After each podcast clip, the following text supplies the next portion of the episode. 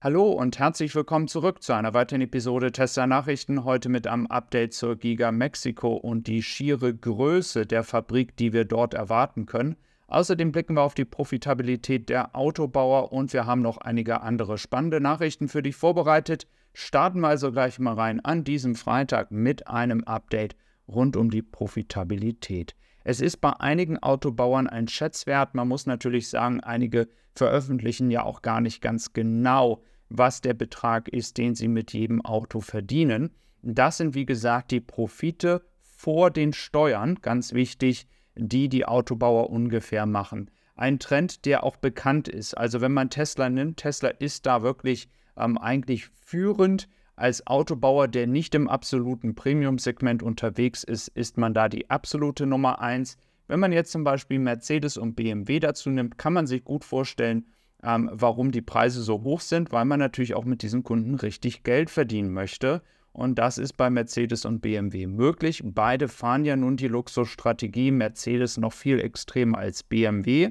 Und das scheint auch in diesem Moment so weit zu funktionieren. Probleme sind natürlich bei Unternehmen wie zum Beispiel Polestar, Leapmotos, Zhaopeng, NIO, Winfast, Rivian, Lucid. Lucid ist einer der Kandidaten, wo man wirklich sagen kann, dass es vielleicht demnächst eine ja, Problem geben könnte, wenn Saudi-Arabien nicht noch weiter Geld zuschießt. Rivian ist eigentlich auf einem sehr, sehr guten Weg inzwischen. Winfast muss man erstmal abwarten, ist ja der vietnamesische Hersteller. Also es gibt einige, die wirklich noch Probleme haben, Geld zu verdienen mit, der, mit den Elektroautos, die sie verkaufen. Ja, Tesla ist dagegen in, an einem Punkt angekommen, wo sie das, was sie verdienen, reinvestieren können in neue Fabriken, um noch besser zu skalieren. Aber auch um diese Ziele, diese wahnsinnigen Ziele von 20 Millionen Autos bei 2030 zu erreichen. Dafür soll es ja die Giga Mexiko unter anderem geben, nicht weit von Giga Texas in Austin. Dann haben wir noch hier Starbase. Also es liegt alles doch sehr nah beieinander. Das heißt, wenn man hochqualifizierte Mitarbeiter hat, die in Austin, Texas arbeiten, die zum Beispiel aber auch in der Raffinerie arbeiten oder bei SpaceX. Und wir wissen ja auch anhand des Buches, das neu herausgekommen ist über Elon Musk, dass sehr, sehr viele Dinge zusammenhängen. Mitarbeiter von SpaceX auch mal bei Tesla arbeiten oder eben halt auch bei Starlink etc. Und das wird ja alles zusammengeführt. Aber wie groß ist das Gelände eigentlich? Wir sind ja hier in Monterrey, Mexiko. Rechter Hand würdest du die Stadt sehen und hier haben wir einmal das Gelände. Du siehst, dass die Fabrik relativ klein aussieht auf diesem ganzen roten ähm, Gelände, welches wir hier sehen. Das, was du in Violett siehst, ist aber das, was Tesla zukünftig noch nutzen kann als Expansion. Und das ist unglaublich, wenn man sich die Größe anschaut. Also die schiere Größe des Geländes, welches Tesla potenziell nutzen kann, ist unfassbar. Was Tesla da alles machen wird, für was sie es benutzen werden, wird auch viel Logistik sein, aber es kann auch natürlich noch für weitere Fabrikgebäude genutzt werden, also es ist unglaublich, wie groß dieses Gelände ist.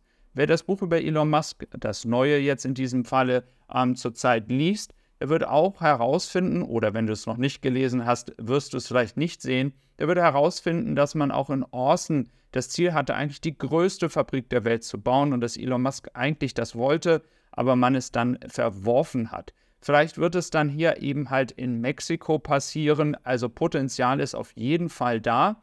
Und die Umweltauflagen, die wurden ja jetzt genehmigt. Also man ist hier im Rahmen der gesetzlichen Bestimmungen unterwegs. Wenn wir uns jetzt mal ungefähr die Länge des zukünftigen, und wir sprechen hier über einige Jahre, bis das überhaupt dann so passieren wird, das zukünftige Gelände nehmen, dann siehst du, dass es ungefähr eine Länge von 7,6 Kilometern sind. Es ist ja unglaublich, wenn man sich das mal vorstellt, dass auf einem Gelände von 7 Kilometern, 7,6 Kilometern nur Gebäude und Logistik und alles von einer Fabrik sind.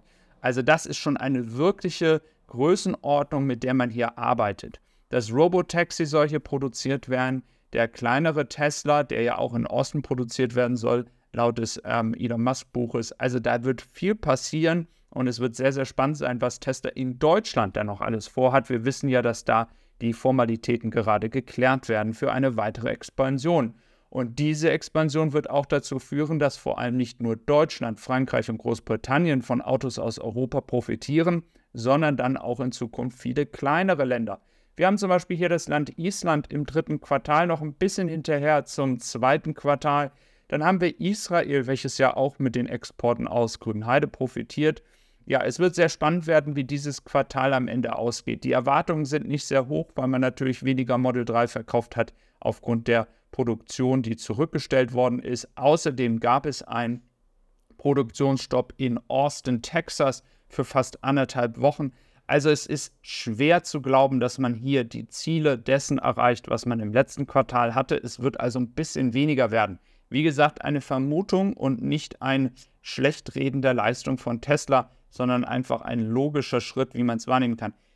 Am Ende, wir wissen, Tesla ist immer für Überraschungen gut. Vielleicht haben sie es dann doch irgendwie geschafft, knapp an die, zweiten, äh, an die Zahlen des zweiten Quartales zu kommen. Was die Tesla-Aktie betrifft, wir sehen seit Anfang des Jahres einen starken Auftrend, auch immer in Schüben. Es ist immer das Gleiche, wenn es um diese Aktie geht. Ähm, ob sie dieses Jahr noch in die Richtung des Allzeithochs von über 300 ähm, Euro kommen wird, das müssen wir erstmal abwarten. Aber eine langfristige Investition, auch wegen des Cybertrucks, dem kleinen Tesla und einfach dem Energiegeschäft, welches ja nun jetzt auch schon eine gute Profitabilität hat, ähm, ist auf jeden Fall nicht schlecht, dort ja etwas zu investieren. Das ist aber meine persönliche Meinung. Äh, ich bin ja nun kein Finanzberater, das müsst ihr alles selber entscheiden. Ähm, außerdem gibt es ja das neue Konzept in Hollywood, will man jetzt ja einen Diner machen. Finde ich eine richtig geile Idee. Würde ich mir als Konzept auch so in Deutschland vorstellen. Das würde wiederum ähm, ja nochmal die Marke Tesla stärken. Ähm, hier in einem Restaurant-Franchise, in welcher Form auch immer und welches Unternehmen das dann übernehmen würde für Tesla, ähm, ist auf jeden Fall eine richtig coole Idee um auch entsprechend Essensmöglichkeiten ähm, ja, für Kunden, die entsprechend am Supercharger unterwegs sind, möglich zu machen.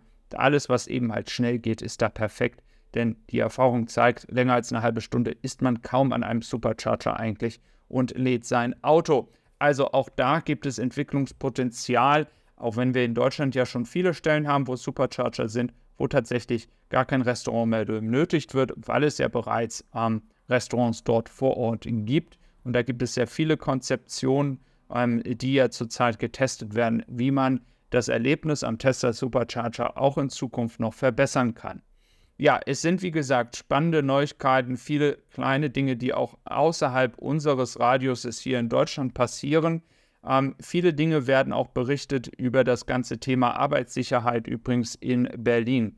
Ich habe leider keine Quellen, ich habe auch leider kein Feedback bekommen, inwieweit dieses wirklich so passiert. Ähm, wenn mir jemand anonym Feedback geben kann, ob diese Berichte über, von Stern richtig sind ähm, oder falsch sind, dann kannst du das gerne an meine E-Mail tun. Ähm, das wird alles anonym behandelt. Ich will einfach nur sicher gehen, dass diese Berichterstattung auch wirklich der Wahrheit entspricht, bevor ich hier auf den Zug aufspringe und darüber ähm, so ausführlich berichte, dass es wirklich so wahr ist. Also, ich freue mich auf dein Feedback. Wenn du für Tesla arbeitest und anonym was mitteilen möchtest, kannst du das gerne machen. Und ähm, ich wünsche dir auf jeden Fall ein sehr schönes Wochenende und wir hören uns am Montag wieder mit weiteren Updates rund um das Thema Tesla. Ich freue mich drauf. Bis dann und tschüss.